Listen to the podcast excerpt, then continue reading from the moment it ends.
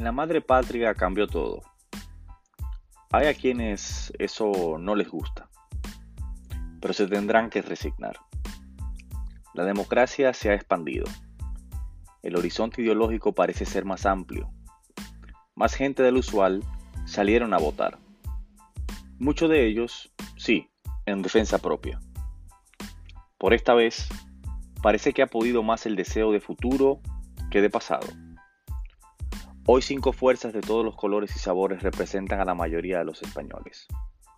En ese universo se ha levantado una mayoría progresista que piensa, siente y ve la sociedad desde el respeto a los derechos humanos, al pluralismo, a la diversidad, a la plurinacionalidad. Los discursos de odio se abrieron paso, pero no pudieron convertirse en mayoría. Sé que esto preocupa, pero la realidad es que la democracia se encuentra a salvo por lo menos por ahora. Lo que ha pasado en España es una lección de hacia dónde debemos caminar. El camino no es otro que hacia la distribución de la correlación de fuerzas, hacia un equilibrio que obligue a la concertación, al diálogo, por lo menos de aquellos que apuestan al futuro.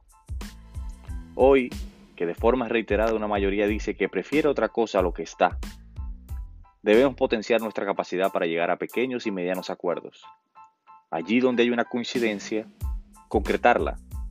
Allí donde hay una desavenencia, pero que no sea insondable por un tema de principios, apartarla y dejarla para más tarde. El todo o nada no funcionará entre quienes queremos un futuro mejor, pero quizá con métodos distintos. El todo o nada funciona solo con aquellos que ven la política de forma autoritaria. Concertar es una cualidad escasa hoy día. Es un valor ausente pero indispensable para poder patear el tablero. Patea.